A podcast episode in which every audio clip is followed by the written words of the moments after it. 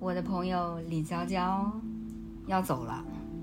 又走了，又走了。之前从北京到大理，现在又从上海去景德镇。嗯，有可能去景德镇，也有可能，可能我明天又会变，但是但也许吧，也许不会变。所以是因为你之前在画瓦片画嘛，然后今天这条视频也想和大家聊一聊你的一个瓦片画的创作过程。所以说是瓦片画带你走的吗？我觉得是，嗯，是很多事情，是瓦片画。其实之前我翻看，我之前在大理去做瓦片画，去后面做了一个小的展览，也是特别巧合。就是我也意想不到，甚至我那天去翻我以前写的东西，我还有一段时间因为想离开大理，然后把这些瓦片画送人。嗯，这个可能之前也没跟你聊过，就是我在网上挂了一个帖子，我说我要离开大理了，但是这些瓦很重，嗯嗯，但是我又很喜欢它，很珍视它们，我希望，嗯，有人可以把它们收回家。然后真的有一个男孩，他是做手工的，然后就是把他过来跟我聊之后，我觉得 OK，聊的还蛮不错的，我就把他瓦片画寄到他那里了，寄留在他那里。然后后面有做展，然后又拿出来，然后后面就是又重新运回家。这是当时在大理，就是那个时候永远都会觉得，啊，画娃只是我那个时候消磨时间的一个事物，一个状态。你能给我描述下你最开始捡起一片瓦想画画那个状态是什么样的吗？嗯，还我觉得能想得起来是吗？大概能想起来的是，我觉得首先是偶然，嗯。因为我觉得从我去做决定离开北京，然后甚至去到大理也是旅行中途觉得嗯。可以歇歇脚，然后一歇就是一年的时间，嗯，就是偶然的让我来到了大理，偶然的，也许就是在街边，在村口里面看有一些瓦堆在那里，又长满了青苔。我想那，因为那个时候我确定的是我在学画画，我对画画这件事情是感兴趣的，但是我画的一个是并不那么的，嗯，专业，从广义上来讲并不那么专业。然后另外的话也是在探索，说我因为我不太喜欢一定要去班班里去学一个什么具象的技术，所以我会想说，那我可不可以画一种另一个形态的？所以一切的巧合让我觉得想把那片瓦捡起来试一试。嗯，一开始都是从偶然性中出来的这样的想法，然后后面就每天画，每天画，每天剪瓦画瓦，剪瓦画瓦，你不觉得时间流过了？你只能看到你的空间里、你的房间里一片一片瓦垒了起来，一个一个瓦片画存在在那里，你会觉得哦，原来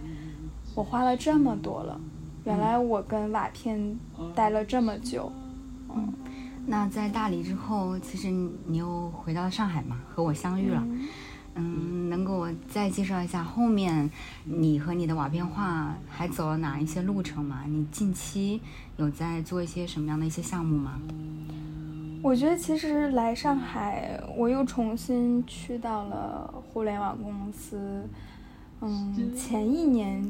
多数的都是在出差，都是在跟以前的工作一样的这样的规律。可能中间会跟你做一些像播客呀，自己也会出去旅行，重新学一些东西。就是你会像突然你从那样一个平静自己的状态，就是在大理的那个状态，突然抽出来，然后进入了一个花花世界。然后这个花花世界，它有很多新的东西依然是吸引你的，嗯所以你不断的去探索，不断的去尝新。但这个时间过去了之后，你会发现，好像时间就那样过去了，好像并没有留下什么。，对，好像这一年跟在大理那一年完全是不同的，就是对于你自己的感受来讲，啊、只是觉得时间过去了。然后机缘巧合的，我觉得是前段时间去了乌镇，然后嗯参加了一个他们的，呃，艺术家驻留的这样的一个计划。一开始我是忐忑的，我觉得就是，嗯，我能行吗？我可以吗？啊，我我我我没有去过，或者是依然把自己贴到那个标签里，说我不是专业的，我我只是偶然性的尝试一下，也是因为疫情，我觉得可能需要更多的出口啊，所以可能这个事情只是我的一个出口，所以投了这样的信息之后，嗯，也很巧合的有机会参加这个事情，嗯，所以在那段时间你又可以重新和瓦相处更多了。把以前那一年可能遗失掉的一些时光又补回来了。对，我觉得是，我觉得是有些事情是注定的。以前我不太相信这个事情，以前我是非常非常觉得这种东西是，嗯，不太可能的，有什么关联性。但当那个信息出来的时候，当我可以去到乌镇，同样有瓦，呃。但是你说是这个项目吸引我吗？其实我觉得更多的是那个瓦，嗯，就是我我没有想到说，原来我对瓦的感受和我那段时间画的瓦片画之中的我自己是那么吸引我自己的，嗯，就是我是对这件事情很着迷的，嗯，当这个事情可以再做一个延续，从乌镇，从大理到乌镇这样的一个迁移，我会觉得。是非常奇妙的，就像我那天，嗯，在乌镇的时候，做了一个分享，然后就是引用了一首诗，是张枣的《枯坐》，然后他就说，我们每天要去随便去一个地方，然后寻找一个惊叹号，嗯，然后就是这样度过了一个危机。我觉得，就是我可能一直在寻找这种惊叹号，包括我现在又想去。景德镇想去做陶艺和瓦片相关的第三个系列。嗯，那你会觉得之前在互联网待那一年有一点阻断了你，或者你断断续续才开始又朝着嗯打引号最初的初心那个方向走？你会觉得那一年有耽误掉吗？我其实最一开始会有感受，特别是刚从嗯。这个互联网公司辞职去去画画也好，去后来来上海也好，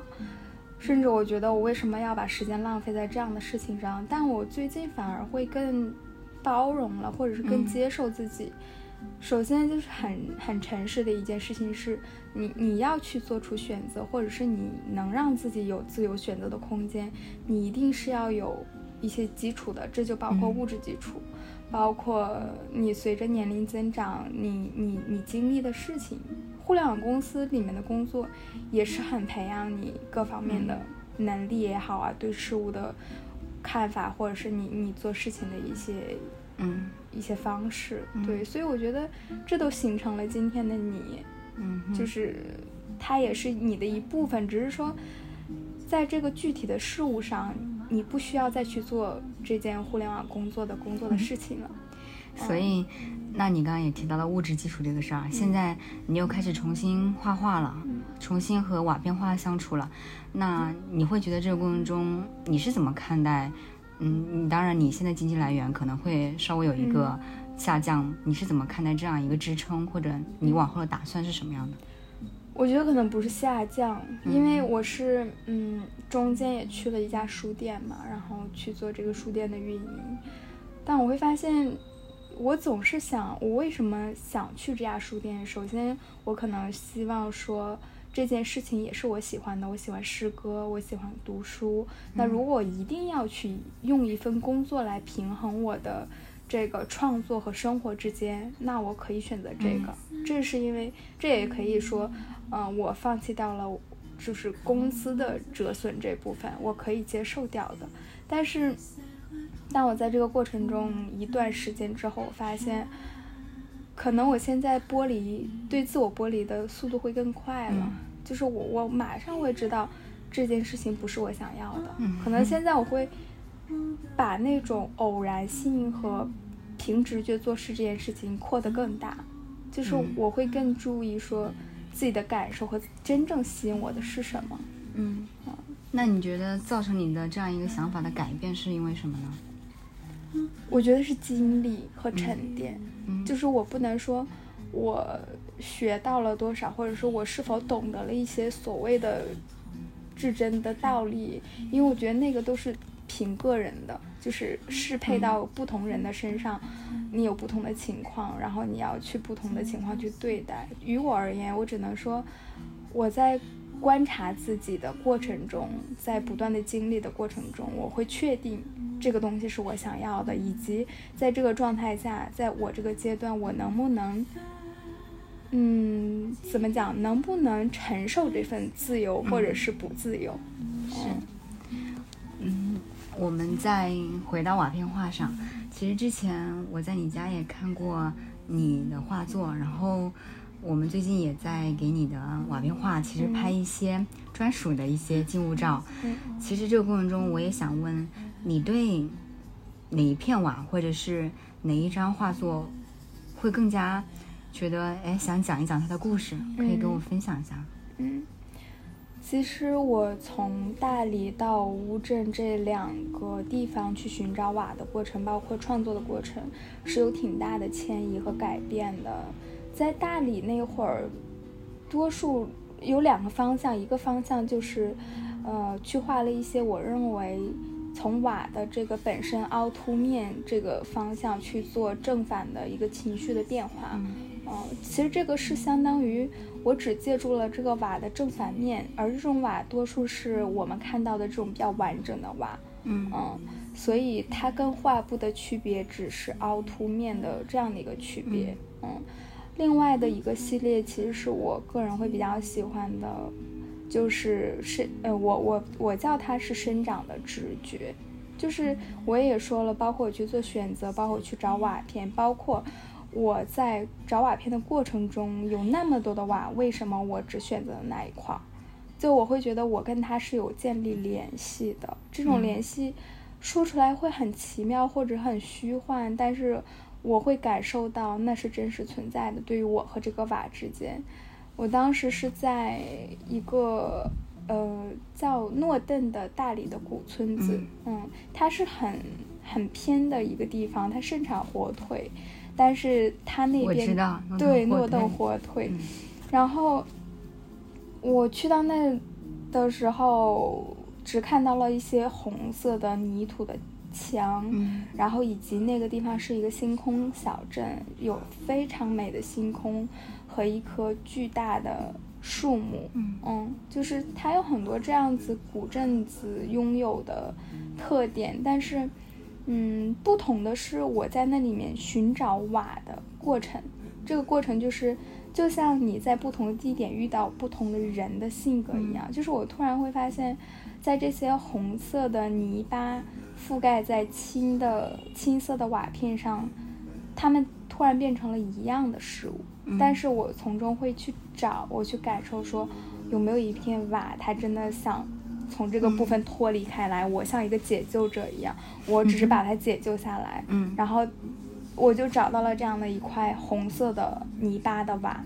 然后这片瓦主要的创作过程就是用水去稀释整个上面的泥巴，就是没几乎没有用颜料，然后用稀释它的泥巴，包括这个整个画面是一个老者的状态，就像那个古村落一样，嗯，是总有那些驻守的老者。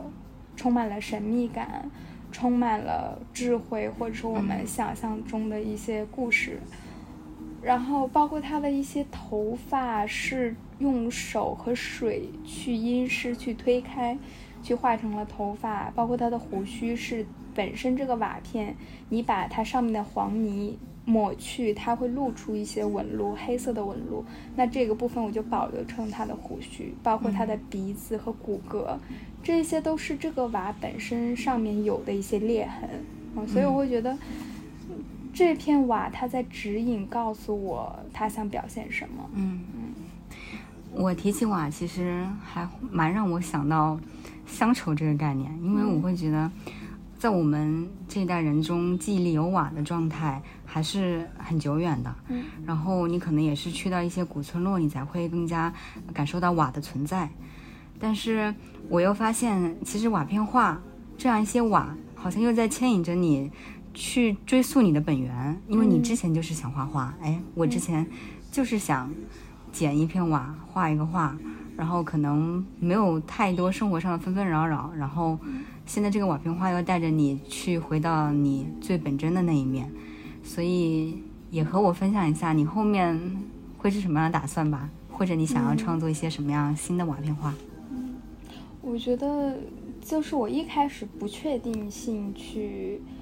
去不断的折返，去找自己确定那个东西，是因为我不太肯定我做这件事情是是否是被。呃，你可以说是被公众所接受的，所有共共鸣的，或者是，嗯，像你刚才说的，有实际的生存或者是物质上的支持。但我现在可能，嗯，有一部分自己可以给到自己的自由，另一部分更确定的是说，呃，任何一个表达者，任何一个创作者，他的表达都是局限的，都是关于自我的表达。嗯嗯，是有有关于他。吸收到的知识有关于他的生活经历，就是一定是从生活感受中得到的，只是每个人的表达是代表他自己而已。所以，我当时，嗯，想通了这一点的时候，我我就会更加确定说，那我想把我的感受告诉大家，或者是说，有一部分人，就是我的创作永远是给一部分人看的。嗯，对，如果你感受到了，我觉得 OK，就像。呃，遥远的相思信那样，嗯，然后后面去去景德镇这个事情，其实我是有很多古镇想要去探索的，包括像湖南，然后包括像苏州，嗯，都有一些瓦这样的古村落的在地文化的部分，嗯，但是首先想去景德镇，是因为，嗯，它的陶瓷，嗯，是很吸引我的。我现在也是在在去做不同物品的，或者是不同媒介的这种结合。比如说，我想做去做陶瓷跟瓦的这个创作结合，包括烧制，呃，釉的配置，包括你想表达的一些内容。因为瓦的整个烧制的过程也是在这种窑里面去烧，那他们俩结合的时候，包括加入了釉，不同的釉。那会有怎样的变化，或者是怎样的新的发现？我觉得这是很吸引我的。嗯，所以说我们接下来又不知道会在哪个城市相遇了。对，对，但 是的，我觉得到时候你肯定会有很多新的作品，我们到时候还可以继续给他们再来拍拍照，嗯，来讲讲他们的故事。嗯，我觉得补充一个小的点，就是为什么我这次更加确定说，嗯。我要毅然决然的去做我想做的这个事情，可能这个事情就是一个阶段，也可能是一个月、半年，或者是一年，或者是更久。但是这个阶段是我折返中最确定的一个阶段，就是一个是我刚才说的几点，另外的是，其实你上次给我发的那一个我们相见发那么长的一个内容的时候，我突然觉得，哦，原来我的朋友都。都可以为我做这么完整的一个内容，为什么我自己反而是退缩的那一个？就是为什么我反而会不认可自己，或者是觉得这件事情只是糊弄一下或者玩玩一下？嗯，我觉得那个是非常对自己不诚实的一个表现。嗯，就是你总把这种东西隐藏进去，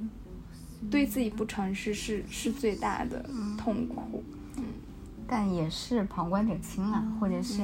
从朋友的角度出发哦，是我看到的那一些闪光的东西，所以我很想用我微薄的力量，可以把它也去放大一点。嗯，大概是这样一种感受。开心，开心。希望我第三个系列可以好玩一点。好，就是这样。期待你的第三个系列。下个城市见。